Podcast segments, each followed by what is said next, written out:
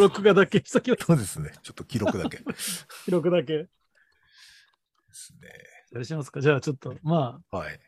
始めますかね。じゃあちょっと時間もなりましたので、そうですねまあ、もうちょっと皆さん、あ、まあ今、続々と、続々とというか、入ってきてくださってあますけどもりがとうございますあり。がとうございます、皆さん。いや、あの、では、はい。ラジオット始めたいと思いはいます。。よろしくお願いしまお願いす。します。まあ、あの、ちょっと、藤沼先生と語ろうということで、まあ、はい。なんとなく、きっとこういう日が、きっとでまたなく、国が来るだろうという きっときっとあるだろうと思ってましたけども、ということで、まあ、ちょっと僕側も先生の学会もあったりとかしたんですけど、僕もちょっとやたらと忙しかった時期だったので、はい。なかなかできなかった、日程調整、はいちょっとここになっちゃったんですけども、まあ、ちょうど、なんかね、何週間回ったぐらいでいいんじゃないかとうんそうですね思ってま。すが、まあまあ、、ネタバレ気にせず話せるっていう。ネタバレ気にせず話せるところははいすごくいいんじゃないかと思っておりますので、皆さんどうぞよろしくお願いいたしますです。はい。まあ、あの、そうですね。じゃあちょっとうん話せる人は、じゃあちょっとじゃあ、ひろいしです。あの、一応、藤野先生のお友達？ごめんなさい特撮のオタク仲間、特撮仲間。いや、まあそういうわけじゃないんですけど、そうですね。ろしくお願いしますよ。ろしくお願いします。藤野先生、よろしくお願いえっ、と、藤野でございます。あの、僕はあの、ひろしさんとは、あの、えっ、と、すごいもう、おそらく7、8年前、もっと前かもしれないんですけども、ちょっと夜間の連続 セミナーにですね、参加、最年長として参加してですね、それ以来ちょっといろいろ、あの、お話をさせていただける機会があって、大変、あの、心の師匠っていうふうに、呼んでるんですけど、あの、いや、本当にマジにそう思ってます。なのでよろしく。あとね、えっとね、僕、ポッドキャストをちょっと細々やってるんですけど、それの最高再生回数がですね、ひろいしさんとのエヴァンゲリオン回なんですよね。で 新エヴァンゲリオンをこう語る回っていうのはすごい、あの、再生数が多くてですね、こんなに人気があるのかみたいな、こういう話ってすごい人気あるんだなとかって思って、それちょっと感動したことがありますが、はい。ありがとうございます。なんかね、意外とね、僕の周りでね、聞いてる人が多いんですよ。ああ、そうですか。ちょっとびっくりして、今日のこの参加いただいた上原さんも、ちょっと今日喋れないかもしれませんけども、あの、ありがとうございます。いたって言って、それくださってて、えーいや、ありがとうございますと思ってありがとうございまはい。す。じゃあ、じゃあ、ちょっと顔がで出せる範囲だっていうことなんで。出せる範囲の方で、お話できる範囲の方で。先生かな。じゃあ、はい、小倉先生、お願いします。どうも、あの私、仙台で開業しております、小田倉と言います。えっ、と、都市的にはですね、えっ、と、今年、あ、ウルトラマンを見てたのが、えー幼稚園世代という感じです。やばいですね。はいやばいです。えっと、もう今日はこれですね。えっ、と、あこれお、出ますね。やばいですすごいですね。もはや最終兵器感が出てます。大事でね、これこうなんですよね。あ、えマジですか？え？マジで、あ、マジで。こうなりますね。お、まずいですね。まずいですね。まずいですね。ちょっと 前が見えないと思いますけど、まずいですね。まずい。いやー、すごいですね。で、後ろはこうですからね、もうこああ、なるほどね。う、かなり完全なこの、再現度が。ね再現度がかなり高い感じで。パーカーというやつです。いや、いいですね。まあ、ここまで来てまますので、よろしくお願いします。よろしくお願いします。ありがたいです。よろしくお願いします。じゃあ、藤上さん、じゃあ、おはい願いします。。はいあ、藤上と申します。あの、ひろしとちょっと一緒に仕事をしてるものですけれども、あの、僕、新ウルトラまだ見てないんで、もう何の 大丈夫大丈夫、大丈夫かな。あの、ちょっとあの、オタクの、オタクの人の話を聞くのが大好物で、そういう気持ちで、あの、えーちょっと耳だけじゃないんですけど、ちょっと子供子供寝かしたりしなきゃいけないあんで。わかりましたちょっと時間になるのではい、楽しみにしてます。はい、ラジオ番組風によろしくお願いします。自分の風に。はい、りがとうございます。じゃあ、三塚さん、よろしいですか？ろしくお願いします。お願いいたします。えっ、と、三塚と申します。えー私もウルトラマン見てた、多分小学校低学年か幼稚園のことあはいそう覚えてないんですけど、はい。再放送は何回も見たようなね、記憶があります。でひろしさんと、あれ2年前、2020年の 2, 2月だったと記憶してるんですけど、あの東京都の行事の後に中華料理屋で向かい合わせでそうです。飲んだっていうことで、あのお友達になって。ありがとうございます。あありがとうございます。こんこのような企画で申し訳ないですって感じなんですけど、本当に。ありがとうございます。このような企画に。あ、それも井形さん、ありがとうございます。井形さん待ってましたっていうので、ありがとうございます。よろしくお。願いしどうも。よろます。しくお願いします。はい。ちょっと自己紹介をしていただきえっと、立教で、あの、広石先生にお世話になりました。あの、ゆゆげたと申します。今日はちょっと新ウルトラマンの話で、あの、特撮が全然あの得意分野ではないので、まあ皆さんのそうでしょうねすごい素敵なお話が聞けるのではないかと、はい、あの参加させていただきました。よろしくお願いいたします。よろしくお願いします。はい。あともし何か喋れる方いますか？大丈夫ですか？言うかな？まあ後でまたどっかで入ってきたいといいですので、はいはい、まあ、気楽に喋っていきます。でも僕はでは、リアルタイムではないんですよね。だから、うん68年までなので、うんうん再放送で、でもな繰り返しね、再放送見てる。なんか本当はだから、まあ、帰ってきたウルトラマンが、だから多分ライブで見てるのは最初に見ああたと、なるほど。ころから始まってて、でもすごい僕はウルトラセブンの大体、あかなりリピートで見てると思うので、あ、なるほど。あの、そういう、あの、スタートエック TNG とウ、ルトラセブンはだいぶ、だいぶ大丈夫やっぱりそっちですよね、普通はね。だかええら結構ちょっと、ややハイカルチャー系だよね。スタートレックとそのウルトラセブンが好きって若干こうカルチャーが、位が高い感じがあるんですよね。ちょっとね、そういう感じの、そういう感じかもしれませんけど。そうですよね。そうそう。だから多分、いや、僕はあの、そうです、あの、だからね、仮面ライダーも Amazon とかだったんですけども、ああ、はい。うん、だからやっぱり仮面ライダーも、だから僕ね、最初の仮面ライダーちゃんと見てないんだと思う。あの、ああ、はい。はいはい。そんなに仮面ライダー再放送だからウルトラマンほどは再放送してなかったしてないです、かしてないです。確かにその通りです。思うんですよね。はい、はい。そうそうそうそう、みたいなのも含めて。だからまあ、新仮面ライダーの時はもう本当に藤山先生の話をただ聞き、まあ、人を頑張ってそうみたい まなあそうですね。も感うあれ、あれ収録した時もちょっと異常に興奮してましたからね、僕。あの、発表した時はあの、思わず立ち上がりましたから、夕食の場で。あっつってそう思わず立ち上がってしまいましたから、マジかみたいいな話です。やいやいや。いや、そうね。いや、でも、そういう意味では、どうですかね。そうですね。まず特撮歴っていうか、あれだな。特撮歴はそうですよね。こ特撮歴はここでちょっ。としゃべ、あの、小田倉先生とか、ね小倉先生はでもだいぶあれですちょっと難深い、し深い感じが、先ほどしましたけど、そうですねちょっと特撮歴とかどうでしょう？特撮歴かと特撮的なものの歴は、バックグラウンドっていうか。バックグラウンドというか、こう、ここに至る、ええ。あ、僕、あ、ウルトラ、あの、あ、遍歴ですか？遍歴というか。遍まあ歴、遍歴的なバックグラウンド遍歴的なものが。まあ、あの、僕はだからリアルタイム世代なので、えー毎日リアルで見てましたね。ウルトラ Q から見てましたから、ああ、そうなんですね。ウルトラ Q はリアルじゃなくて、あれも何回も再放送してましたので、んそうですよ。ね。でも多分ウルトラマン、セブンは多分もう昨日見たっていうので、次の日、小学校で盛り上がるっていうタイプああ、そうですよね。あそういう世代ですね。あ。でもう、えっと、かウルトラマン太郎、おええ太郎レ、レオ太郎あたりでもう気迫になってくるうん。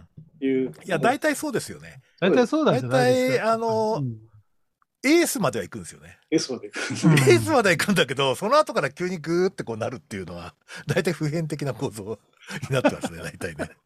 そうそうそうそう。うん、なるほ。ど そうか。ゆげたさんは、あまり特撮はあまりあれなんですか？申し訳ありません。えっと、セブンは、あはの、い多分再放送で知らないうちに全部見てるんじゃないかなあ、ってそう思なんですか。それは素晴らしい。で、あとは、あの、朝早起きがちっちゃい頃から苦手で、6時からやってたような記憶があって、太郎世代なんですけど、見てないんですよ。なるほどで、あと特撮と言っていいのかな？あの、あのスター・ウォーズは、あの、大きくなってからですけど、バリバリ好きになってそ、うだよね。はい、だいぶこじらせましたけど、はい、このぐらいのあ程度ですね。スター・はい。ウォーズもちょっとハイカルチャー系ですよね。なんかこう、ちょっとサブカルって感じじゃ全くないんだよね。あまあそうですね。メジャー街道みたいそうそうそう。なるほどね。でも、スター・ウォーズ僕10歳だったんですよね。10歳で結構人生に影響を与えましたね、僕的には。ああ、そうかかね。そう人生に影響っていうのはすごい気になりますよね。なんかどういう感じですかね？いや、人生の影響ってよくあるじゃないですか。そのなんかこう、コンテンツえの、えそれどんな感じなんですかね？割と、なんか僕は割と、あれだと思いますよ。あの、精神的な倫理観はスター・ウォーズでできて、倫理観か。精神的な、こう、倫理、あ、なんていうか、もうちょっと仕事的な倫理観というか、生活的な価値観は割とスター・トレックでできてるああ、なるほどね。だからよく言ってるんですけど、なんか、なんかいろんな今世の中でいろんなこと起きても24世紀の過程だと思えば、なんかいろんなものはこう俯瞰的に見れるって話を。うちの会社で言ってて、なるほど なんかそれは分かりませんとかみんなに言われた。そうですよね。でもなんか、あの、なんですか、まあ、ちょっと改めてこう今回あれですよね、その新ウルトラマンって、まあリメイクではないんだけど、そのまあ今の現状からまあ過去リスペクトで作ったっていうのをえ見てみると、昔のやつって、だからあれ、あの実際にはこうなんていうか、未来図を描いてたわけじゃないですか。家督隊の本部だってみんなこう、将来こうなるだろうっていう感じだったんだけど、ね。ああはならなかった。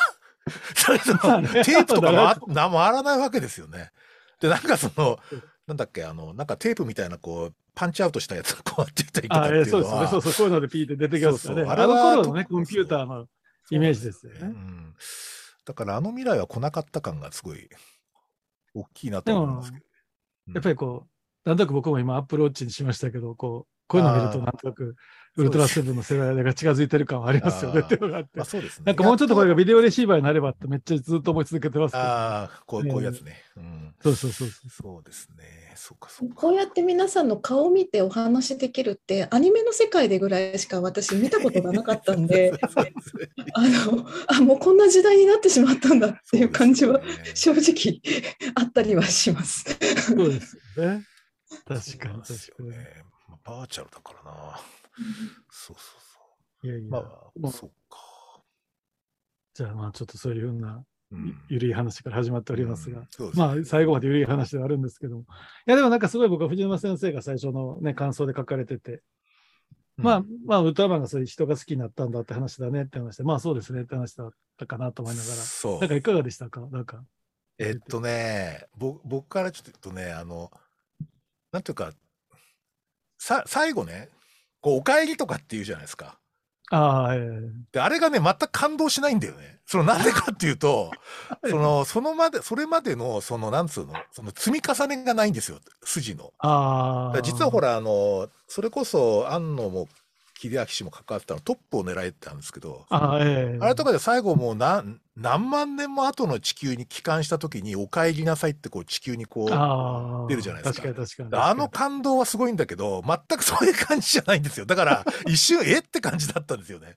だから、どうしてもね、なんか脳内保管しなきゃいけなくて、なぜその、お帰りなさいって言ってこう感動できなかったのかっていうところは、おそらくね、自分たちで保保管しろって言ってるような気がするわけ。それ そのなぜその、えっ、と、神永真司が、あの、人間が好きになったのかっていう、うんそこ、そこをなんか脳内で保管しないと、なんかうまくこう説明ができないって感じなんですよ。なるほど、それでちょっといろいろ考えちゃったっていうのはありますね。はい、ああ。いや、すごい、なるほど、そうなんです。ええいや、すごい面白いですね、それは。そうなんですよ。えーだからどうしてもその作品見てる間で、バディとは何とかのことかとかってあるじゃないですか。ええささみひろことか語り合うとか、ええであれ別にそれで人間好きにならないよな、みたいな感じがあって。でね、僕一番ね、気になったのはね、あのね、結構ブランコとか居酒屋とかに、割と自然に乗ってるじゃないですか、なんかこう、自然にこう、なんか食って、らっきょうじゃないかって話なんだけど、なんか、なんか食ってるんですよね。はいはい、はい。相当日常生活してんじゃないかと思うんだよね。そうですよね。あの人長いがウルトラマンになってから長いですかね。フィラスとウルトラマン組む前ずっと前からずっと暮らしてましたからね。ですよね。だからなんかやっぱり、いろいろ見たんだろうなって気がするんですよね。ああ、で途中の過程でね。あれは多分、ウルトラマンはずっとあの監視者なんですよね。そうですよはいね。78戦からずっと人間を、もう本当に逐一24時間ずっと監視してたんですよね。なるほど、で、それでもう本当にもう、あの、感情移入してしまったと。うんじゃないと、あの来てからあれだけの短時間で人間に親和性を持たせるって難しいので、難しいですよね。多分もう前々から、でメフィラスはもうずっと前からいてですね、うんあの人類にもあの同化してるっていうことなんだと思うんですけど、ウルトラマンはもう前々からもう下調べというか、うんその時点からもうあの人間になっちゃってると。そう。確かになんで来たかがあんまはっきりしないんですよね。最初のところで。確かに。だからもともと監視者だったってもともとずっと、もともと担当、担当だったわけですよね、担当者それでねうん。担当だったわけですよね、そういう意味では。あれ僕すごい思うんですけど、その、おそらく、えーっと、光の星の住人ってめちゃ人口少ないんじゃないかと思うんですよ。そうそうそう。ああ。つまりそのウルトラマンみたいのが60億いるとかってちょっと考えにくくて、なんか進化しちゃってるから、もう割と少ない数しかいなくて、でああいう例えば60億人とかいる星って何みたいな感じですげえ見てたんだ。だ群れを見てたっていうか、なんかそういう僕多分あれあのギリシャ神話のイメージでギリシャそのアポロンとかゼウスとかですねまあ言ってもまあ20人とか30人ぐらいのうん。そんな少数でで一人一人一人一人か神で神様ね。神様。えなるえでまあほどなるほど。独みんなもう独立した神で、うんうんえーとうん別に共感とかですねそのつながりとかなくても全然平気で一人ずつという子として生きていけるという人々で、まあ、緩くつながってるでもまあ多分少数だと思いますね100人もいないんじゃないかなと思いや、いますですですよね。だからそこがなんか、なぜだみたいな。だからそういう点で、なんか野生の思考とか読んでたっていうのが、なんとなくその群れを観察する人類学者のように読んでるみたいな、そういう感じがすごい感じましたけどね。あそうですよね。そうそうそう。多分、なんか完全体、まあ、安野さん完全体好きですから、完全体なんだと思うんですよね、ウルトラマンっていうのはね。だから、こう、本当独立して多分生きていけるタイプで、まあ、スペシウム37があれば、ね、なんかいろいろ変換できれば、エエネルギーを形に変えれるっていうのが、まあ、もともとのウルトラマンの設定ってそうなんですよね。あの、エネルギーをいろんな、だから突然水出したりとかするのも、エネルギーを物質に変えるジャミラ製で使ったやつですね。そうそうそうそう、ああいうのとかも。なんかいろんな形に変えたりとか、まあ、飛行に変えたりとかできるっていうのが一応、うん元設定はそういう感じだか感じかな。はい。いやいや。え、ゆげたさん見ました？見ました、見ました。どうでした？なんかええいやいや、本当に、その、なんで日本人類好きになったのかっていうのが全くわからないまま、私の中で全然落とし込めなくて、いや、本当に今日はそその辺皆さん、本当にどう思われてるのかなっていうのを、なるほど、なるほど。じゃあ今日のテーマは良かったわけ気ですね。なるほど、なるほど。うんうんいや、本当にもうそそこ一点、もう得得意点のようにわかんないとか思いながら。そうですね。なんか、なんでそこまで好きになったんだっていうのは、実はで、いやまあ、それはそういうセリフがあったからってことであるんでしょうけども、まあでも最初の広告からね、一番最初のコピーは、そうですよね。ね、最初の、ね、最初からティザーのチラシは、それがなどうしてそんな人間が好きになったか、ウルトラマンっていうのがキャッチコピーでしたからね。だから、あのさん的には多分それはずっと軸にはしてるんだろうと僕。はあの最初のね、ポスターのセリフ見ただけで俺、鳥肌立ちましたよ。いや、絶対小田倉先生そうだと思うんだけど、そんなに人気が好きになったのか、ウルトラマンとかって、文字で見ただけで鳥肌立ちましたからね。まだみたいな感じで。やられたですよね、やられたそ。ここかみたいなそこかって感じがしましたよね。そうそうそうそう。そうなんですよいやいや、そうだと思います。だから、いや、確かにね。ただ、まあ、さ最後、ほら、あの、まあ、ちょっとこれ、YouTube でも公開されてたけど、もう無言でバッて変身して、あ手がブワーって出てくるのあるじゃん。グワって。ああ、ええあれで完全に僕やられちゃったんで、あとはまあちょっとね、あまり細かいことは気にならなくなっちゃったっていう、もうこれほどかっこいい編集はないだろうっていうぐらい、めっちゃかっこよかったんで、あれなんか面白いですよね。だから、あの、別の平行宇宙に画体があって、そしてそれを取り込んでいくっていう設定だってことですよね。あの、それがすごい面白いなと思って。だからあの変身の意味がそういう形で捉えてるのが僕は。だからあれはなんかすごい新解釈っていうか、なるほど感がすごかったですね。うんええだからあれはそうそう、ずっとあのある、確かにそうで、飛んでいってどこへ消えるんだ問題が、それとまあ常にね、そう常にね。なんか、常密かに走って帰ってきてんじゃないかとか、なんかいろいろそういう話もあるんだけど。だから飛んで帰って、そうそうそう、どこどこどことか、なんかすぐそばに帰ってくる何なんだみたいなのがそうそうそうあるんだけども、そうそうそう。だからあれは面白いですよね。だから平行宇宙的なところというか、まあちょっと別の空間、隣の空間に多分こう、ふつっと入って、そしてまあ、ある意味でエネルギーの変換をして、そうです人間体になって帰ってくるみたいな感じなんですよ、多分ね。そっかうん。なんかこうその辺が多分、いろんなあれで、ただ今のは、今の話はどっちかというと SF 的交渉、SF 交渉みたいな感じなんですけど。SF 交渉的なんですけどね。はい。なんかね、ちょっと僕、そのほら、ずっとネットフリックスとかずっと見てるじゃないですか。はい。まあ大体そのポリコレっていうのに頭が染まってるわけですよ。そうすると、その、例えば、あの、長澤まさみの絵描き方とかが、若干やべえとかって思ったら、あの、要するにネットフリックスとかじゃもうあれダメなんですよ。あまあ確かにね。若干ね。まあそれはでもちょっと世の中的に批判がありますよ。ネット世界で割と、なんかね、それでちょっとセクハラ的じゃないかみたいないや話があって。ね、だから昔は絶対そうは出ないし、ああんな優しい表現ないと思うんだけど、ただ、そういう時代になったんだなっていうのが、要するに自分の中でもそういう感覚が生じたので、あこれはまずいとか、叩かれっかもみたいな、なんかそういうその、なんか心配をしてしまってですね、なんかちょっとそこはね、ああ、ちょっともうここくらいにしといた方がいいんだけどな、みたいな感じの、あの、心配をしながら見てたっていうのは、ちょっとまあ自分的にやっぱり時代を反映してるなって思いましたけどね。なるほど。それもでも、まあ、それの中で、それは結構なんかすごい出たんだなっていうのがあってね、やっぱりなんかね、え描き方が、やっぱあの匂い嗅ぐのとかも含めてね、なんか良くないと思う。あれ、なんなんですかね。まあ一応交渉はできると思うんだけど、別にあれなくてもよかったなと思うんだよな。そう。まあ、安野さん的ではありますけどね。あ、まあ確かにね。でもうんなんかね、ウルトラマンを見ることの中の一つのそういう要素ってあるんじゃないかなっていうのはすごく、なんか思うんですけどね。うんあとやっぱ僕ね、子供ってああいうの好きだと思うんです、実は。そうそうそう。子供ってやっぱりなんか下半身バッと出したりとか、お尻ガッと出したりとか、なんかこう、ああの、なんかエッチな言葉をわって言ったりだとかっていうのはすごい好き、大好きなんですよね。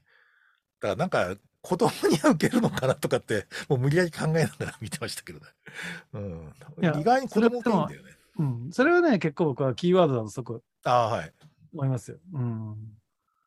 だから多分なんかそこが一つのすごい大きなテーマなんだろうなと僕なんかはそう思ってて、多分なんかまあ、お大人でやっぱりだからウルトラマンっていうのは多分すごく、円谷英二さんとかみんななんか子供向け番組なんですね、本当にね。いや、もうウルトラそうです Q ってもうちょっと なんかやりたいことやる系の番組なんだけど、うん。やっぱりカラーでゴールデンで、うん。カラーテレビで TBS の初めてのカラーテレビでゴールデンでとにかく子供を楽しませるっていうのはもともとウルトラ Q もねそういうところは当然あるんですけども、よりだからやっぱりこうね星野少年とかみんなこうそ活躍するわけじゃないですか、だからそうやってこう子供が家督隊のメンバーになったりって意味で割とまあ子供に寄ってるっちゃ寄ってるような、うん。あの番組ではあったっていうのもあるし僕はね、子供のに頃ね、星野くんはおかしいと思ってました。これは設定がおかしいと思って。小学校4年ぐらいの時に見ながら、この設定はおかしいだろうとかって思いながら、子供ながらにそう思って見てましたけど、なんで隊員なんだよみたいな。なんでだから無理やり感、なんで無理やり感は、そうそう、子供ながら無理やり感を感じますよね。そうです。そうなんですいや、よ。でもなんかすごい、なんか、あれなんですよ。その僕はメフィラスのは話がね、やっぱりすごいやっぱり鍵になるじゃないですか、今回は。。なんかすごいブームになりましたからね。ええそうですよね。うんそうそうそうそう。あれ、ひろしさんどんな感じで捉えてるんですかねっていうか、あの、まあ、流行り事も含めて、どうですかいうことですけど、ええあの、いや、でもまあメフィラスはでもすごい、山本浩二すごいですよね。なんかね、うんああいう役が最近ハマりますよね、彼は。なんかこいうやーだからなんか、あの、なんだっけ、鎌倉殿の13人とか見てても。なんとなくそれ喋んじゃないかとかって、そうそうそうなんか、その、私も好きなことなんかうさんくささがすごい。でもなんかラスボスなんですよ、三浦さんが。三浦、三浦家。そうそあのね、最後最後に。的には。最終的には最。終的には。そうですからね。そうそうそうそう。いそうか。やでもなんか、そう面白いのは、だからメフィラスの回って、もともとのオリジナルの回が、あれはだからあれじゃないですか、こ子供に、そう、あれね。あの、チーターの子供に対して地球をくださいって言わせたいんだけど、言わないみたいな話なんですよね。あれはす、あの、子供の時見てて、本当にドキドキしましたよ。なんか、ああ、なぜ言わないんだみたいな感じでしょ。地球をあげますと言えば、君はみたいな地球感じで。あげますと言えば、そうそう、地球あげますと言えば、このね、君はだってもっと幸せなし、宇宙の地球の王様だってなるし、なんだってできんだよってことをずっと言われて、あれ、インフォームドコンセントですよね。要するにその地球 征服のためのインフォームドコンセントを一人の少年から取るっていうそうそうそうそう。で。で、承諾を取るって話で、そだからいや、だからそれで、その、子供がね、地球あげますって言ったら、それで地球人が許可をしたので、うそうそうその、なんていうかな、あげ、あげ、そうなので、わそれが一つの、それでもう何回ですよ。あげますって言ったので、心が委ねたっていうことになるわけですよね。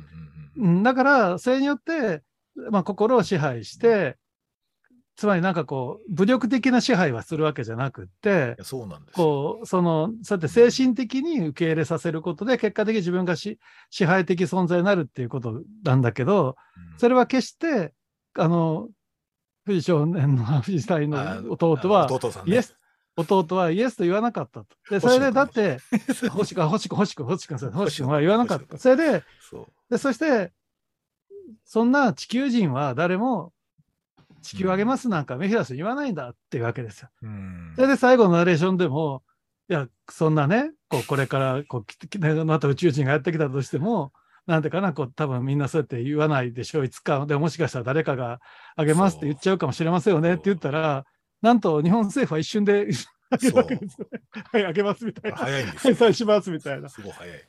あれやっぱりだから、あの話うん。面白いあれ、サトル君っていうんです、サトル君っあ、て。サトル君だ、ごめん。サトル君だ、そう、サトル君だ、サトル君だ、そうそう、サトル君だ。人、あの人が全権大使で、あの地球を、あの全権を握ってたみたいな感じですけど、今回それが日本政府に変わっちゃって、うん。そそこは、でもやっぱり子供にするとやっぱり大人向けにならないので、うん。そうでそうそうそうで、それ日本政府で、まあ、ちょっとあの政治的な話に持っていったと思うんですけども、まあ、それパラレルになってるんだけど、やっぱり、あの、まあ、なんて言いますかね、その子供に全権を与えたみたいなファンタジスティックなところがちょっとなくなっちゃった気はするんそうですよね。それはそうそうそう残念なことかもしれないですけど。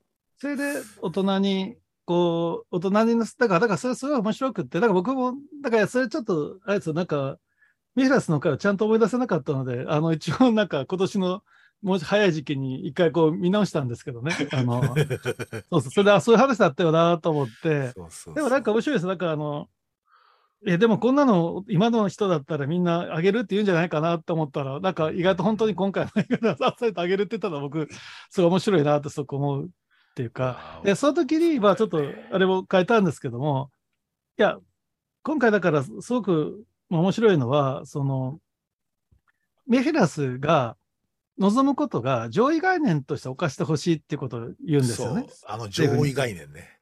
あれがポイント、あれがめっちゃすごい、もうあれで僕はめっちゃ感動したんです、僕は。もう、僕は、それで、だから、だからオーバーロード、オーバーロードなんですよ、あ結局。その、それはすごく、だから上位概念っていうのはオーバーロードっていうことで、ーさ結局幼年期の終わりなんですよね。あー、なるほど。で、幼年期の終わりっていうのは、要するにもう突然わけのわからないものが宇宙からやってきて、で、それでもう各、なんかいろんな攻撃をしまくったりするんだけど、全然通用しなくって、それでその、なんかもう何もつ通じなくなって、もうなんか最終的にはもうなんかもう諦めてしまう、自分で諦めてしまうんですよね。うんで自分で諦めてしまうっていう状況になった時に、で、やっとそれで人間はもうせ戦争をしない状況になったっていうことで、オーバーロードが降りてくるんですよねっていう話なんですよね。それで、それでそうなんか、でも実は、そのとと並行して、じゃあなんでオーバーロードが来たのかっていうと、実はしん、まあ、いわいわゆる人類の中にニュータイプ化が進んでるタイミングがあって、で、本当はそのニューニュータイプになったっていうことによって、その、やっと宇宙との中の一員としてなっていけるんだから、最後は皆さんを宇宙に、あの人類の中のそのニュータイプ化した人たちを宇宙の一員としてしてあげて、残りの人はもういいやみたいな感じの、なんかまあそういう系の話なんですよ、幼年期の終わりっていうのは。でだからその上位概念として置いてほしいっていうのは、すごく面白くって、オーバーロードとして置くことによって、そして、あの、結果的にこう諦めさせるっていうことじゃないですかね。だからメフィラスがずっと考えてるのはそこで、だからそこはすごく面白い。ザラブ星人っていうのは、結局人間同士を争わせて人同士の殺し合いをさせるってことがテーマなんだけど、メフィラスが今回すごくね、あってまあでもそれはもともとの話もね、子供にイエスって言って精神的にまさに侵食するって話なんだけども、今回はそうじゃなくて、本当にちょっとしたサイン一つで、実はその自分を上位概念に置くっていうことだけによって、そして圧倒的に力は俺の方が強いんだってことを見せることによって、人に諦めさせるっていう選択を、うんそのスッと取らせるっていうところが、それはこう、山本君すごいって感じ。で、だからそこがね、すごく実はすごくポイントなんですよ。うん、うんと、すごく思うと。で、それに対して、だからすごく、だからまあなんかネネットのブログで誰かに書いてましたけど、なんかメフィラスのビジネス書は多分売れるんじゃないかと。めっちゃいいビジネスマンで、だって引き時を知ってるんですよ。だってもう採算が費用対効果がなくなったって瞬間に、攻撃はやめて、あ、これ以上ここにいたらメリットがないから、もう今まで散々投資をしてきて、もうしてきてるんだけど、費用対効果悪くなったって瞬間に撤退できるっていう、そういうビジネスパーソンはなかなか今日本社会にいないわけです。なるほどね。だからやっぱり日本人はもっとベフラスからビジネスを学ぶべきだったんですよああ、すごく絶対どころね。なんかあるんですけどもね。なるほど、なるほど。でもだからその時の幼年期の終わりっていうのが僕はすごいなんか今回のうん、もう一つのテーマで、それは多分ね、野生の思考とのセットなんですよ。うんうん、で、野生の思考っていうのはやっぱり、みいわゆる未開人っていう人たちには違うコンテクストの文明があるんだっていうことなんですよね。つまり、先進的な先進、いわゆる文明人って言ってるえヨーロッパ的な思考モデルをしてる人が偉くって、未開人みたいな人は未開なんで、知的レベルが低いというか、思考レベルが低いっていうふうにこう捉えてはいるんだけど、別体系のいわゆるぼ先進国人が概念的にフレームワーク的に整理するものに対して、ちょっと書き、あの記事もありましたけど、具体をちゃんと見る、具体を中心とした考え方をしていくっていう違う思考体系があるのであれば、それは実はどっちが優れてるとは言えないんじゃないかっていうのが、まあ彼のすごい批判なわけですよね。サルトル批判なんですよね。で、っていうのがすごくあるっていうのは、まあ、すごくある中で、うん。だからその野生の思考ってだからすごく面白くて、その文明人が未開人の違う異なる概念を理解するっていう、あの結構キーワードなんですよねっていうのがあるので、だからすごく高度に進んでる光の星の人たちは、地球人の違う文明をなんか理解すると。で、そういう中で、すごく面白いのは、最後の、まあ、ディピアとゾフィー、ゾフィー、ゾフィーですけどね、うん。ゾフィーの、ゾフィー。ねあの、会話の中で、地球人幼いから大事なんだって言うんですよね。で、だからすごく面白いのは、その、ウルトラマンはね、そういうね、幼年期の終わりを否定するんですよ。幼年は、幼ね幼年期は幼年期であっていいんだっていうことの、なんか肯定なんですよね。だからその、それはさっきのね、僕ね、なんで、それが僕はすごい今回、安野さんが、どうしてウルトラマンはそんな人間好きになったのかとか言ったら、意味付けはそこだと思ってて、つまり、幼さを守るっていうことなんだとそこ思うんですよね。幼い存在っていうのを、実はすごく、なんていうかな、幼い存幼い存在っていうのは未熟な存在とかダメな存在ではなくて、幼い存在の持つ価値みたいな、存在価値みたいなものがあるの。だから幼年期は、ね、終わるべきじゃないんですよ。幼年期が終わるっていうのは、さっき言ったみたいに、道理を理解しちゃうことなんです。宇宙の中では自分、人類は叶わないっていうものがあるんだっていうような道理を理解する。だから、だからメフィラスはすごい正しくって、だって圧倒的に文文明とか科学力が違ってて、しかもなんか使いし、生物資源として価値があって、でも、メフィラス多分好きなんですよ、地球、地球がね。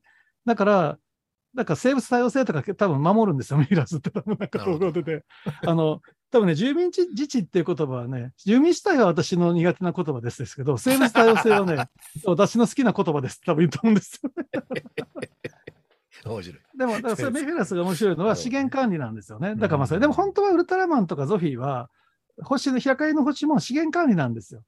まあ、あの、そうでしょうね。ミッションは。うんうんうん。でもなんか、資源管理なんだけど、なんかこう、まあだから逆にミイラ取りが未来になったってやつだという側面もあるんですけども、そこはね、実はね、幼年期、幼年期のままでいいんだっていうのが、で、それは何かというと、結局、僕らみたいに子供の時にウルトラマンをずっと見てきた人間が、50とかになって、ウルトラマンを見ていいんだっていう肯定なんだと僕はそう思ったんですよね。だから50とか60になって、ウルトラマンをすごく喜んでいいんだっていうことを安野さんはすごい肯定してるんですよ。だから幼年のままでいいんだという、なるほどね。幼年期なんか終わらせるなっていう テーマだっていうのは僕はそう思ったっていうのが、まあ僕はそう思って見てたんです。確かに彼、あるインタビューでね、ノスタルジーは否定しないって言ってるんですよね。そうそうそうそうそうそう。のだからノスタルジー、ねそそうなんですよ。う。それがすごい、そっち系で解釈するとすげえよくわかりますね。うんだから多分あえ、どうぞ。はいあ、すいません、いいです。あの僕、ブログにというかノートに書いたんですけど、やっぱり野生の思考ってポイントなんだと思うんですよね。そうですよね。まあ、わざとそうそう仕向けたのかもしれないですけど、えーとまあ、結局あの、初代のウルトラマンは怪獣とウルトラマンの二項対立なので、うん怪獣っていうのは排排除されるものでうんあの、いつもかわいそうですけど、ただあの、それだけじゃなくて、えーと、ガバドンですね、ガバドン好きなんですガバよね。ドンね。そうガバですねドン好きですよ。キーボーズとかね。キャミランとか、えあれ怪獣はあの本当にあの排除されるものっていうよりもなんかその憎めないものとかねうんそんな感じで僕ウルトラマンよりね怪獣の方が好きなんですよねなるほど。えそういう人は多分多いと思いますよ。なんか的に怪獣が多様性があってですね多様性が、ねウルトラマンは多様性ねものものですから。ウルトラマンはねそう単純すぎるんですよねうん。なるほど、なるほど。あの子供の頃も怪獣図鑑とかで怪獣の装備いっぱい持ってたけどウルトラマンウルトラマンの装備持ってなかったような気がするんですよねうんあー怪獣の足跡とかねあー。あのやたら多様性ですもんね覚えてたりしてですねそうそうそう、そうか。だからそうあのそういうふうな、なんていうんですかね、怪獣は憎む憎まざるべき存在というか、それウルトラマンがその二項対立を脱こ脱構築したみたいな感じで、うん。まあ、で今回それがその、えー、と外星人と人人人類との二項対立だったね。それを最終的にはウルトラマンがあの USB であのベータカプセルうん。の謎を、まあ教えて、それをもとにブリコラージュしてですね、そうですブリコラージュするんです。そうそうそう。人類にブリコラージュさせるんですそ。う。うん、そうあれ、今手元ああまりにも早くてちょっとよくわかんない。あそこでなんかすぐすごくあのず世界の科学者がもうまとまっちゃったみたいなちょっと早すぎるな気がするんですけど。であそこで結局、まあ、あのあの人類が、まあ、対等の立場に立つとその外星人とですねあのその二項対立がそこでまた、ま、別な形で脱構築されたと。だからウルトラマンはレヴィストロース的な立場だったんですけど、まあ、監視者としてずっとですねうん。その未開社会をこう見,、まあ、見て監視してたんですけどもその監視者が、まあ、あまりにも好きになっちゃったのであの利他的な監視者になっちゃううん。という感じですよね。う。ん。で結局そのデリダンだジャック・デリダンになってしまってなるほど。脱脱構築をねあのん言葉を担いで人人類をその核を同格にさせたというふうな解釈なんですよね。いや、面白い。そうですよね。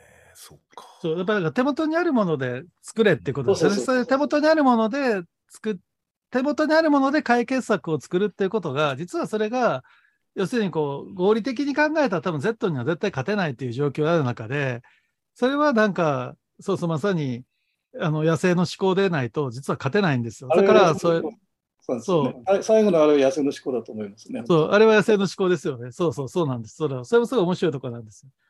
だからとにかく自分でつ、自分で手元にあるもので作ったものでうんいけば、それはその人、その文明の進化と言えると。で、その時にヒント、ヒントとして与えるのか、ものとして与えるのかが違うってことなんですよね。こう、答えをあげるんじゃなくって、問いだけ、問い、問いを出して、問いとヒントだけを出して、自分で解くっていうことが、それはあっていいことだっていう。まあ、それはそれでちょっと横から加速させてしまうってことの課題はすごくあるんですけども、あの、それはすごく、だからそう興味深いテーマなんですよ。問いかけゼミですね。問いかけゼミ。そうそう、問いかけなんですよ。だから、それはすごく、あの、オーバーロードとの真真逆なアプローチなんですよ。オーバーロードはやっぱりさっきの、まあ、だからメフィラスはすごいオーバーロードの思考なんですよ。すごいよくわかるっていうか、すごい合理的。だから圧倒的な力を、それこそあの、そう意外とあの、あれがいいんですよね。課長がいいんですよね、すごくね。あの、彼がすごくいい役だと思いますけども、なんか、ね、あの、要するに、あの、浅見のことを調べさせて、やっぱり、それではもう我々なんて敵うはずがないと思わせること自体がメフィラスの戦略だからね、みたいなことも、うんさらっと理解をしてるって僕すごくいいのと、あとで、それでもね、神長の設定すごく面白いのは、あの、それはね、一つ僕ね、ヒントだと思ったのは、ああの、この間はちょっと、まままあ、もう一回見に行ったからってのあるんですけど、まあ、3回見に行ったってのあるんですけども、あの、ネロンガが出てきたときに、これ透明な意味ないじゃんって言うんですよね。あの彼、あの、彼、分析のせん、ええあの、彼人が、意味ないじゃんって時に、で、と光透過率が100%になって、ひあの光学兵器が効かなくなるからっていうのが、あの透明な意味なんだっていう解説が、分析があって、で、そしたらば、そ神永がやっぱりその、だからこう、これは生物兵器だと考えたら、我々みたいなレベルの低い、もうちょっとレベルが進んだ星用の生物兵器だったんだね、みたいなことを言ってるんですよね。だからすごい彼は、それはなんかウルトラマンになる前に言ってるんですよね。ネロンガの分析の時点なので。だから、すごい、そこはね、多分ね、ウルトラマンとね、感性があったんだと、リピアとね、感性が多分あったんだと思うんですよ。なんかね、そういう受け入れる素地があったっていうのなは。僕はすごい面白いなっていうのが、この間3回目見たときに、おっと思ったのは、まあ一つはそこだったんですよね。で、だから多分思考パターンが多分ねね、似ててね、それでね、岡本は先におっしゃったみたいにね、多分ね、光の星は人口もそんなに多分多くないし、完全体なのでなんですよねっていうのがあって、で、多分、なんていうかな、僕は思ったのはリピアはね、幼かったんだと思うんですよ。ああのうん。あ、あの、まあ、だから、なんとなく、万兄さんみたいな世界に、あの、ウルトラマンの、後々からは万兄さん的存在なんだけど、なるほど。多分僕はリピアは幼、だから幼いから思わず手を出しちゃったっていうところが多分あるのと、だからそこのね、、なんで人間が好きになったのか、ちょっと先の話もつながるんですけども、幼さなんですよね。だから、まあ、最初ね、安野さんは、なんかもうちょっと、浅見と上永は恋愛的な、ってか考えたんだけど、なんかいまいちうまくいかなかったみたいな感じがあって、あので、まあ、樋口監督が取ると余計そうだったみたいな感じがあって、もうちょっとなんとかできたじゃないかってから思ったんだそうですけれども、まあでも逆に今回そこがないのがすごくよくって、なんかすごい、なんていうかな、だからすごい長澤まさみのそういう側面が出てるのはすごく、あの、いいところだとそこ思ってて、なんかその、みんな幼いんですよ。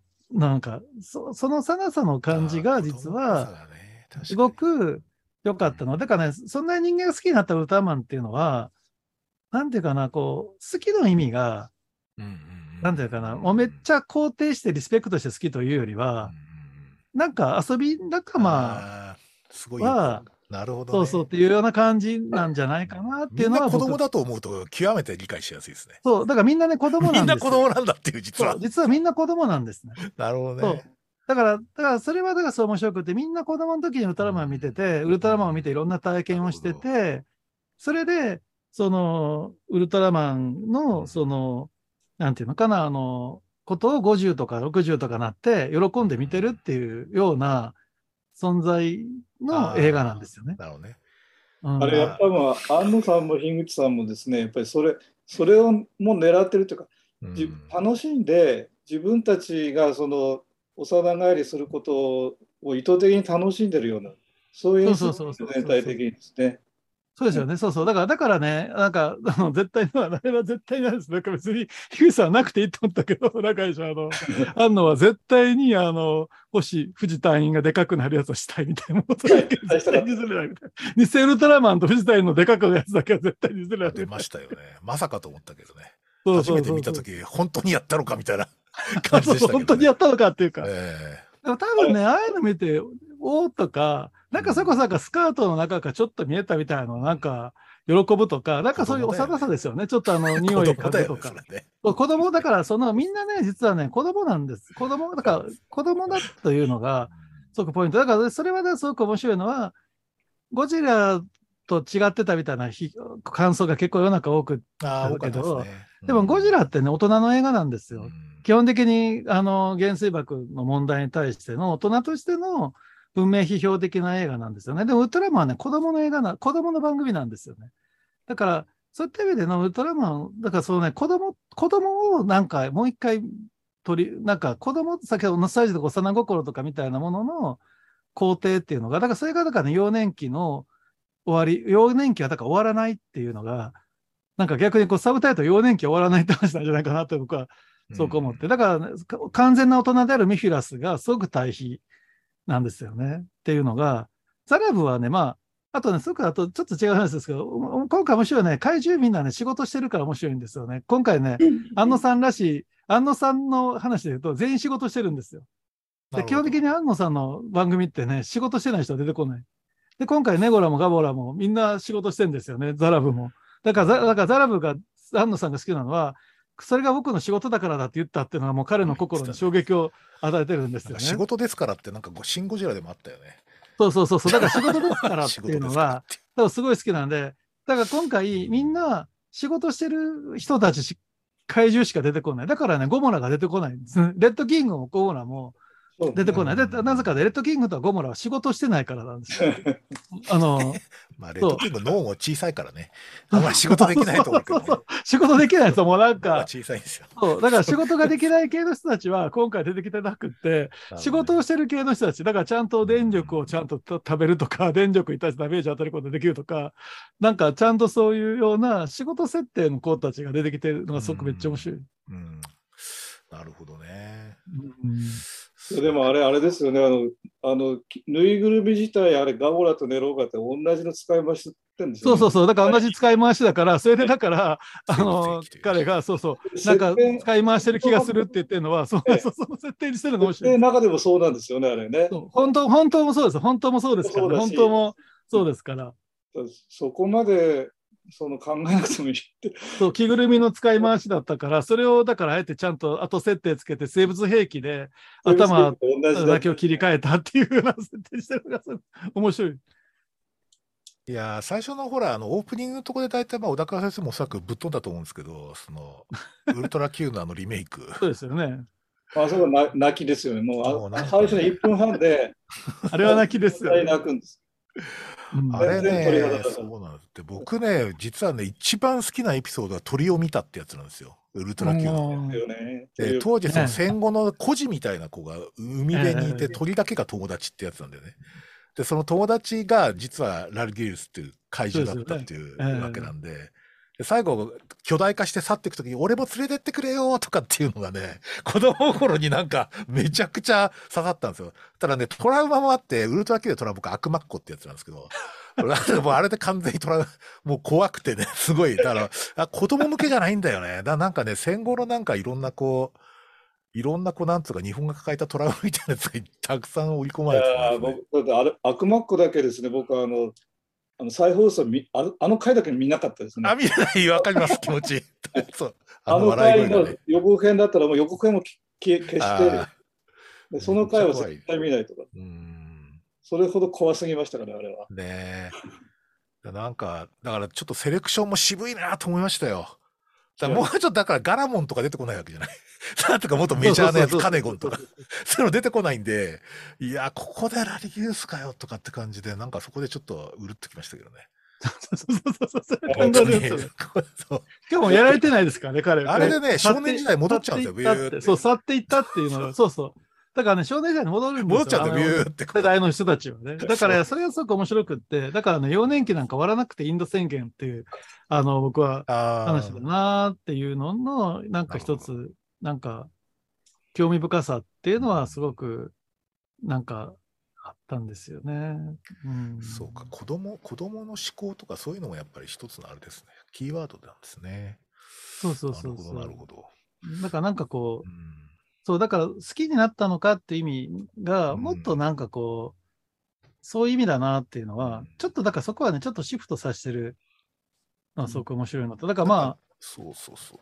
うん、最初はだから見てたのは、大体親世代以上の、まあおじいさん世代かもしれないけど、そのなんかそういう世代が多かったんだけど、なんかね、な、3週目ぐらいから結構ね、親子連れが見てたらしいんあですよ。そうですよね。うん。で、その子供、なんか最近 CM でも出てたけど、なんかね、子供たちね、結構ね、かなり見ていて、で、じーっと、でね、最後のほら、あの、なんかメタバースみたとか、なんとか戻ろうとする瞬間、つかすげえ安っぽいと特撮で 撮るとかあるじゃないですか、こんな感じで なるとこ。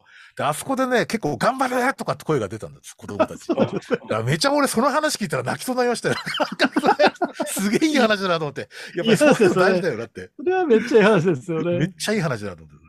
それは伝わったということですよ。伝わったんでですよ、何か。伝わったということですね。それは。そうそうそう。いや。そうか。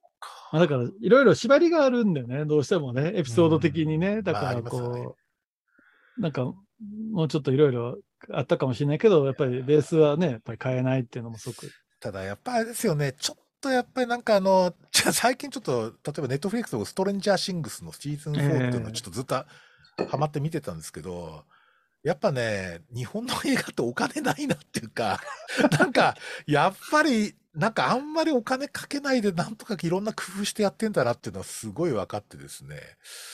あれやっぱりなんかお金と、デッドフリックスの連続ドラマにすったら、なんかもっとすごいんじゃないかとかって思ったりもしてですね、なんかちょっと、若干ちょっと悲しくなったところもあるんですよね。なんか、うーってもうちょっとお金かかかけるといいなとかと思いながら。でもね、それも含めて、だからウルトラマンを見る体験なんじゃないかなと、そう思うんですよ、ね。ああ、なるほどね。なんていうかな、こうね、なんか、あれじゃないですか、そういう思いを持って見てたわけですよ。子供心にもそれはいなんかあそうそうそう。あ、確かにね。なんかお金ないんだなとか、なんかぬぬいぐるみ着ま着ぐるみは着回してんだなみたいなこととか、ゴジラを再利用してんだなとか、なんかみんな子供心に思ってるわけじゃないですか、みんな。まあ確かにね、ジェットビートルの釣ってる糸見えたけどね。見えたけど、かかっこいいとかって思ってたわけなんで。そうそうそう、それがなんかいいと思って見てたわけですから、そうですね。そういった意味ではね、そのすごく、なんか面白いなと。だからやっぱりウルトラマンを見てた体験の再現だなっていうのは、そこ思ったの。だからすごく、あとなんかすごく面白いから、まあ、安野さんのその、安野秀明セレクションってやつを4つ映画館でやるってやつがあって、ウルトラマンを4つやるやつがあって、でもなんかそれなんか見てたらやっぱりなんか、やられる回が好きなんですよね。まあ、あの、怪獣殿下の前編とかもそうですけど、基本的にウルトラマンがああ、なるほど。やられる回が割とやっぱ安野さん好きなんだとはい思ながらはいいはいはいはい。。ああのウルウルトラマンが？ウウルトラマンの、いやじゃあウルトラマンの、ゴムラとかウルトラマンがのね、やつがあって。えー、そうなんだ。うん。だそれ面白いなと。うん。そうか。確かに無敵って感じじゃねえんだよな。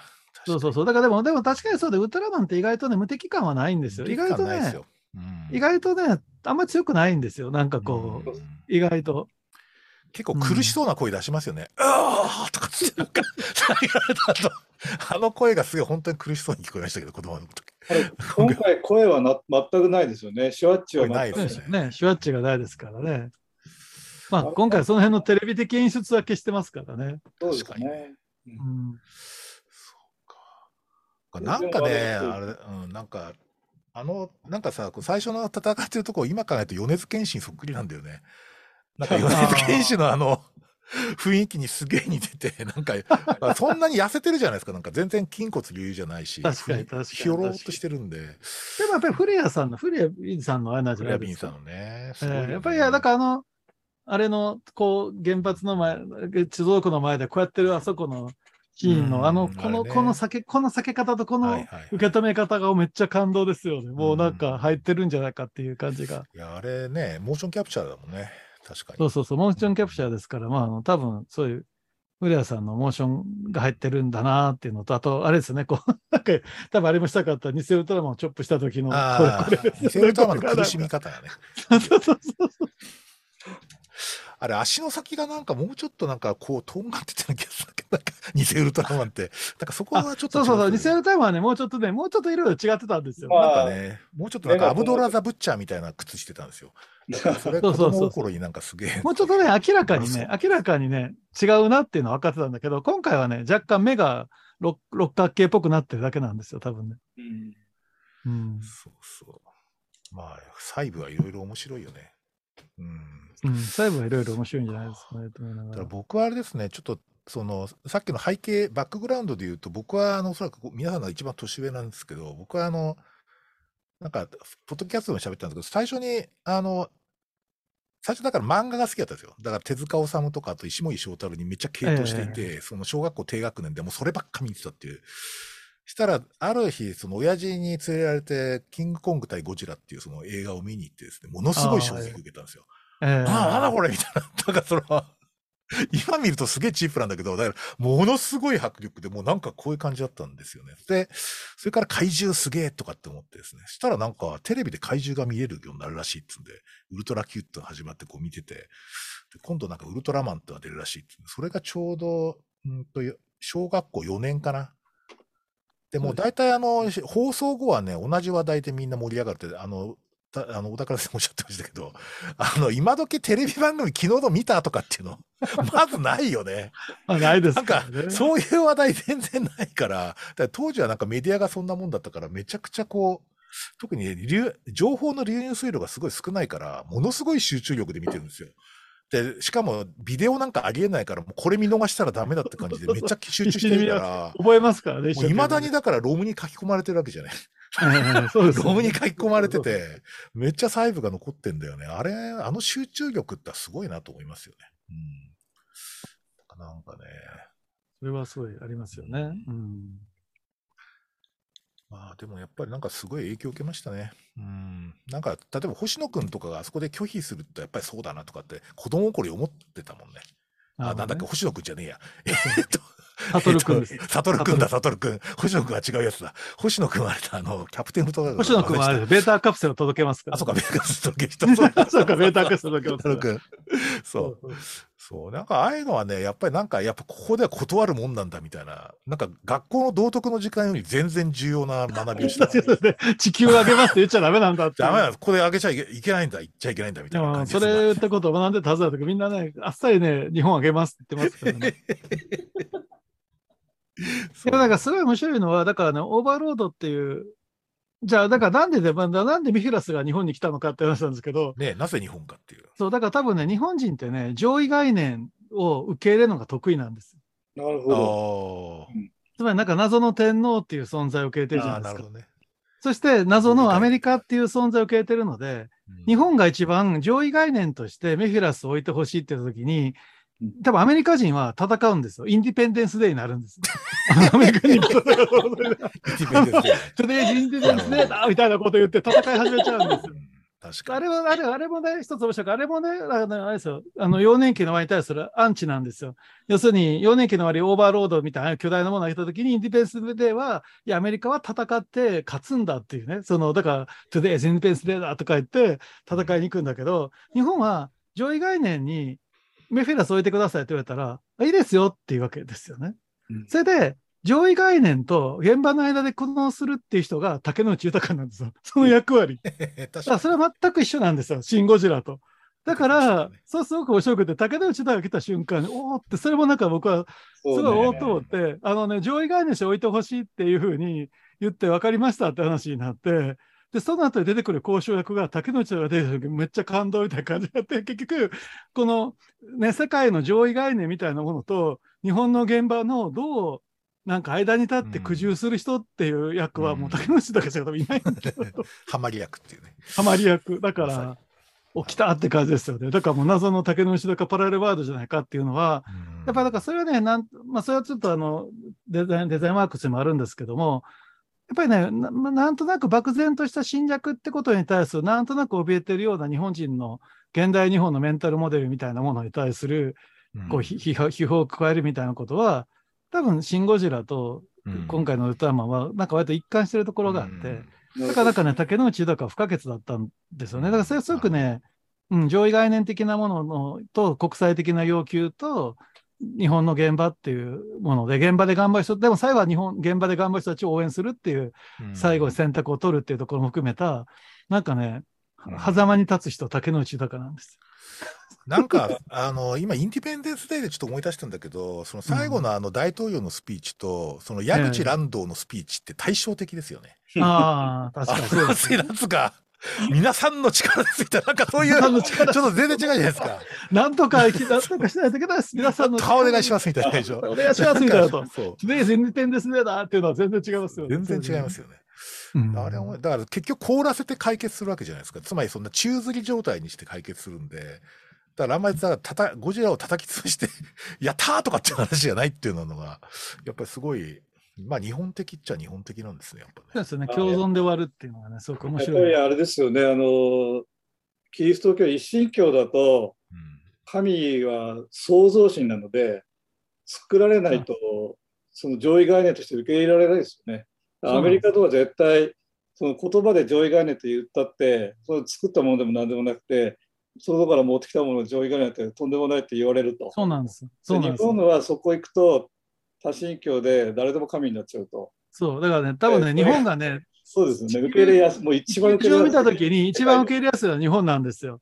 でね、だからね、それがね、途中で防災大臣が言う、なんで日本にだけ怪獣が出るのかっていうことの答えになってるんですよ。ああ、なるほどね。だからだってメフィラスが見たとき日本が一番やりやすいんですよ。で、まあもちろん一番最初のきっかけは地球の環境破壊なんだよって言って、ね、神永があのメフィラスに聞いたときには、いや、そいや俺が全部やったわけじゃなくてって言うんだけど、でも明らかに、あの、最初の方の、だからゴモラとかそういうやつはそうかもしれないですけど、なんかこう、あれですからね、あの、多分ネロンガとかあたりからはもうメフィラスが始まってるんだと思うので、なるほど。そういった意味では、だから日本だけに怪獣が出る理由っていうのは、ちゃんとね、それで裏打ちされたんですよっていうのが、なるほど。なんかすごく、なんか面白いんですよね。なんかシン・ゴジラも、あ、じゃあシン・ゴジラも一応核というものに対する、対して日本はどうするんですかっていうところが問いがあるから、ゴジラは日本にわざわざ上陸してくるんだっていうふうな感じで、それすごく面白くて、なんで日本にだけ怪獣が来るんだっていう 確かにね、テーマなんで、そう。ロサロサンゼルスにだからゴジラが上陸した時って全然違う対応なんですよね。あそうそうそう。全然違うタイプですからね。そうそう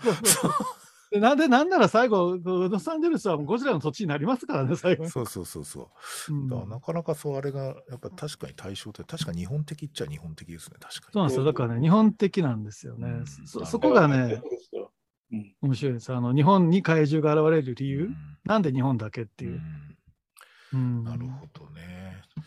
そうか。まあ、そんなことも考えながらはいいましたですあね。これす 4, 4エピソードってあこれですか？あ、まあ、そうですね。セレクションのあス4エピソード。カイドンね。スカイドン重すぎてあげられなかったんだよな。なかなかですねこれはうん。なんか渋いエピソードしかないという。確かに。えー、そうなんだ。そうですね。ダダとスカイドン。ああ。まあ、スカイドンはね、確かに、あの、早田が唯一こう、スプーンをこうやって、カレーのスプーンをこうやってカレーのスプーンを持って、ええ あれもね、ことをよく覚えてます。うん あれもみんな覚えてますからね。あれだけはみんな印象に残っています。あれもね。そう。なんか特撮ってカレー出てくんだよね、よく。なんかいろんな特撮の番組でカレーって、でもねカレー空心って思うカレーあれですよ。円谷英二はね、カレーが好きだったんですよ。え僕はカレーさええー、まあ僕はカレーさえあれば毎日そうなんだよりいいんだ。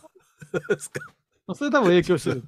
あ、それ絶対影響してそうですね。なんかやたらカレーが出てくるんだよな。やたらカレーが出てくるんですけどね。うん円谷英二がカレー好きだったなるほど、っていうなるほど、なるほど。うん。え面白い。うんそうか。ーあれベータカプセルであのこんな話。バンダイであれですねあの買おうとしたらばあの1時間でも1時間で受けたんですか、ベタ買カわなくてああ、リアタイ世代金持ってんでしょうね。はいなんか1万1万いくらなんです1万いくら1万円くらいですよね。1万5000円ぐ5000円ぐらいですよね。何何回も追加発売追加発売でそれごとに僕ネットでアクセスしてもすぐ売り切れちゃって逃げちゃうっていう。なるほど。もう1時間なかなかベータカプセルゲットできないですね。本当にそうですね。ということでですね、なん1時間経ちましたね。1時間経ちましたが。どうじしましょうか。皆さん、もしよろしければご感想など、なんかゆがたさんどうですか？なんかここすいません。ここまでめっちゃ面白かったです。なんか結構頭の中でいろいろ思ったりしたんですけど、あの10年前にあのチベットに遊びにあの旅行ああねええ2回ほど行ったんですけど、はい。子供たちウルトラマンめっちゃ好きなんですよ。ええああ。ウルトラマン向こうですごい人気らしくて、その当時へで。あのみんなあのおもちゃとかも持ってて。うーんでなんか今その 多神教っていう キーワードが。一神教的世界観じゃないのかもしれませんね。確かに。そうだからかなみたいなのちょっと。アンチ神教的かもしれませんよね。あともう一つはやっぱ安野さんの昔の作品のあの「エヴァンゲリオン」の一番初期のを見ると大人になれみたいな内容なんですよね。ああ、確かにね。うん、それが今にこう子供のことを肯定するっていうところまでいったその心理的な変化みたいのは。結構すごいいろいろあったんだろうななんてそうですよね。思いましたね。その2つがちょっとすごい特に、うん、浮かびました。うんすごいありがとうございます。もし皆さん聞いてた人も何かもしあればチャットに書いてください。何かあのこんな話でよかったのかどうかも。えー大丈夫でしょうか？内上さんどうでしたか？なんか聞いてて。あの、見てないんですけど、すごい面白かったですね。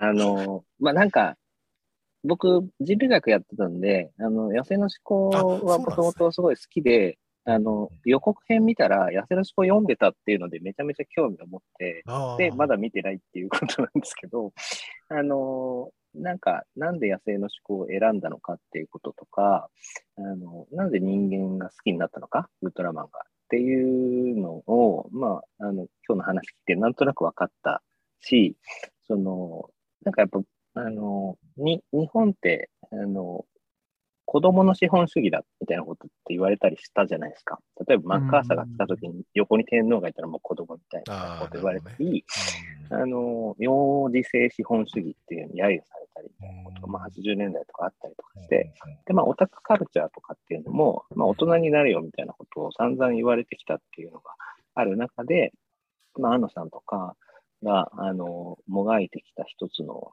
あの、答えみたいなのが、まあ別に子供でいていいっていう話でもな、単純な話でもないし、なんか子供の中の創造性だったり、なんていうのかな、楽天的な平和主義だったり、明るさだったり、まあブリコラージュみたいな創造的なあ能力みたいなことも含めた幼児性っていうのを肯定してるっていう話なのかなっていうのをまだ見てないんですけど、あの、あの、まあ僕は見たってい 僕 見たこと同じような。じ見たような感想のをすごい、あの、見えてすごい、超面白かったです。ありがとうございます。ありがとうございます。そうか。そんな感じです、ね。あの方でなんか、他の方トの人いるかなみたないんかな。もしなんかあれば、上原さあ幼年期の終わりぜひん。。なるほどな。幼年期の終わり面白いのはね、そうやって人類が諦めた時に出てくるオーバーロードの正体が悪魔と同じ形してるってことなんですよ。だから、それがすごく面白いところで、神的存在だっていうふうに思って諦めたらば出てきたのは悪魔だったっていうのが、それめっちゃ面白い、なんていうかな、結構読んだ時、おおみたいな感じになるようなところなんですけどもね、なんかか形がね、日本人が悪魔として描いてたものが出てきたから、だからそれは多分、日本人は本当はオーバーロード、だからそういうそういう存在として多分昔来てたんだってことだと、悪魔ってなんでこうやってこうなってこう尻尾があっててああいうようになってるかっていうと、多分昔人間オーバーロード見たことがあったんだろうっていう話に なので、神様の姿見たことがないんだけど、オーバーロードの姿見たことがあったっていうのは、そういうふうになんか思わされるような描写があってね、だからすごく幼年期の終わりはぜひ読んでいただければ。まあ、あの、マクロスも一応幼年期の終わりは、ヒントにはなってんだけど、全然そっちの方に行ってないんですけど、私はっていうのは。マクロスですか、ええ マクロス割とあれなんだ。よ幼年期の終わりなんですかあれ？マクロスはね、ちょっとだけ幼年期の終わりが入ってたはずなんだけあど、ーでもあんまり最初の最初はそういう話が始まっあの企画が始まったんだけど、全然そっちの方に行かなかったって話なんですよね。なるほど。うんそうか。そういうのはまあすごくあって、だからまあ多分、こう、さっきのなんか、意外となんか、大人はみんな簡単に 売り渡すっていうか、なんかダメですよね。ね ねそう、なんかもっとちゃんと、悟る少年のように、かたくなにこがないとダメですよね。いくら強い力を見たとしても。え、そうですね。ちょっと我々なんか今日は保守論壇みたいな感じになってますね。若干なんか、そっち系になってる気がしますけど、なんか保守論壇。確かに都市論壇的な感じの、まあ、そなんかこう、そうですね。そんな話になってますけどね。そうですね。いやー、確かに、それはなんかはいあります。はい。まあ、みたいな。あ皆さん、え、江口さん、なんかありますか？大丈夫ですか？なんか、ありがとうございます。そうですかね。すいませんね。すいません、私も見てないままの参加だったんですけど、藤沼先生のポッドキャストでですね、エヴァ会を聞いてすごく面白くて、あれのエヴァンゲリオン私見てなかったけど、見てないけ。あ、なんかこんな熱量を持った人たちの対話って面白いんだなと思って、あ、なんかまた推し推しが公開収録するらしいみたいな感じですさせていただきました。またありがとうございます見たいと思います。ありがとうございます。見てください。ありがとうございます。ありがとうございますえどこが面白かったですか。なんか面白かった。あ、そうですね。なんかその、皆さんがやっぱりちょっと最初くっつくポイントはちょっとずつ違うんですけど、それを聞きながらさらになんか発想が広がって、あ、でもやっぱりこうかってこうどんどん話の熱量が上がっていくところが聞いてて面白かったです。はい。ありがとうございました。えありがとうございます。全く台本なしでやってるんですけどね。それほどしてやってますからね。全くあれですからね。もうそうですね。いや、そうやって面白がって、いや、僕はでもすごいあれなんですよ。本当に、あの、エヴァの話をしたときに、なんかもう本当にこう、なんか藤野先生のポッドキャスト聞いてて申し訳ないんじゃないかなってすごく思ってたんですけど、でもあのね、あの、学会の後の会に呼んでいただいて、藤野先生に、で、ブレイクアウトルーム入ったときに、いや、すいませんって言ったら、すごい、いや、家庭医っていうのは、やっぱり患者さんの好きなものもよく理解してないといけないので、なんかこう、医学だけじゃない他の世界に触れるとか、そういう価値観に触れること自体が家庭にとって意味があるんですよって言ってくれても、めっちゃ家庭の人たち優しいと思って、なんかそれ言い訳だと思う。言い訳っていうか、なんか、無理やりの理由続けた気今もするけど、でも自分の好きなものを守るみたいな感じです。なんかあ、そうか、そうかと思って、だから喋って大丈夫なんだと思って、はいやらせていただきます。そうっすか。どう大丈夫ですかね。いや、そういった感じでしたが、まあでも、またでも次は新仮面ライダーが待ってます。そうですよ。。もうこれね、僕、そこまで死ねないんですよ。新仮面ライダーね、見る前に死ぬわけにいかないんですよ。それすごい目標、生きる目標になっててですね。ちょっともうなんかね、まあ、最大影響を受けたかな。だからなんか、やっぱり、すいません、なんかちょっと一人喋って、あの、うん最初の仮面ライダーの1話から9話までが、とにかく僕にとって神なんですよ。神、神、神。あの、要するに最初の本郷武の藤岡弘がやったやつで、ええあの、本、あの、藤岡弘自身がもうスーツアクターやってたやつなんですけど、あれがあまりにすごすぎてですね、なんか、ほ、まあ、ちょっとあれ、あれをね、明らかにリスペクトしてるんですよね。だから、まあだから僕はもうなんか、そう言って、好きなシーンとか全部、その、庵野秀明氏がこう編集したプロモーションビデオがあるんですけど、ね、そうですよね。好きなシーンばっかりなんですよ。わかるんですもんね。あの、バイクのこのシーンのあれは何話だって全部わかってた全部わかる。だから 全部一話今日なんですよ。だからなんかね、もうとにかく、あもうちょっとやばいんですよ。だからちょっとその時ぜひまたやりましょう。えーそれはもうぜひ、ね、楽しみにすいましております。せん。よろしくお願いします。今は多分新仮面ライダー頑張ってる最中だと思いますはい。はい、はい。えーはい。じゃあ、こんなといや、こですかそういうわけでしたので、皆さんではよろしいでしょうはいか。はい。まあ、というわけで、また、また、池田さん、また、あの、これに懲りずに、よこれにこれろしくお願いしま。ますたちょっといつか、いまたガンダムもいつかやりましょう。やりましょう、やりましょう。まあ、いろいろね、もうなかなか生きてて楽しいことが多いですからね。ガンダムやったんですね。いやいや、ガンダムはやってないんで、ガンダムまたやりましょう。だからね、ちょっとガンダムネタもいろいろちょっと新しいのも出そうですし、はい。ありがとうござハサウいます。ェイ、ハサウェイがハサウェイハサウェイ。ね、ハサウェイ。はいはいはい。ハサウェイがね、僕はちょっといろいろ言いたい、言いたいことあるタイ言いプたいことがある。そうですかじゃあ次回。次回。またそうですね。はい。はい、じゃあ、まあ、そういうわけでしたが、皆さんどうも皆さんありがとうございました。はい、どうもありがとうございました。ありがとうございました。ありがとうございました。内田さんもありがとうございました。ありがとうございますあすいません。あありがとうございました。ありがとうございました。ありがとうございました。お疲れ様でした。じゃあ終わります終わ。ります。